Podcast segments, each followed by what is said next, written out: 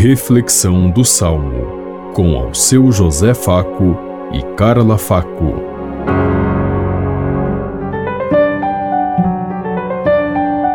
Paz e bem a todos os ouvintes que estão em sintonia conosco neste dia, na meditação do Salmo 83.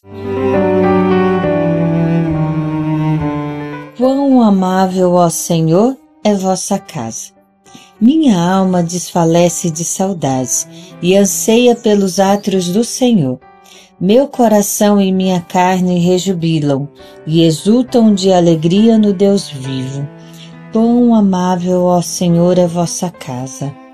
Mesmo o pardal encontra abrigo em vossa casa, e a andorinha ali prepara o seu ninho, para nele seus filhotes colocar.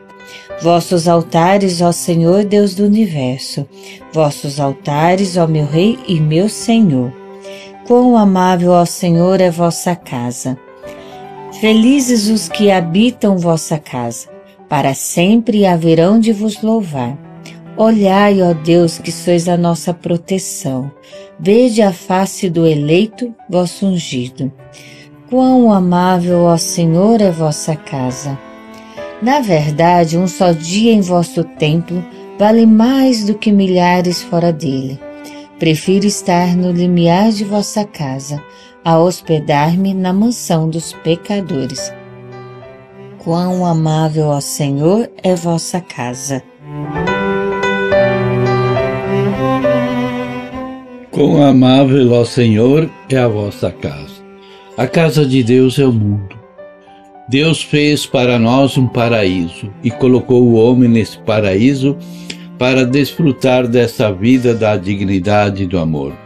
O homem se voltou contra Deus e destruiu esse belo paraíso, e hoje nós sofremos as consequências da irresponsabilidade humana que não foi só do primeiro ano, mas que se perpetua no coração de muitos de que convivem no meio onde nós vivemos.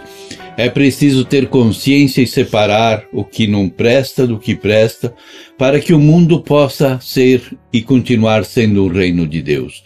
Cabe a cada um de nós agora ajudar a transformar, para que o nosso reino onde nós vivamos possa ser sinal do presença do reino que Deus deixou para cada um de nós no início da humanidade do início de todos os tempos. Somos filhos de Deus e precisamos mudar de vida a cada dia, sermos melhores e assim construir um mundo mais justo e fraterno.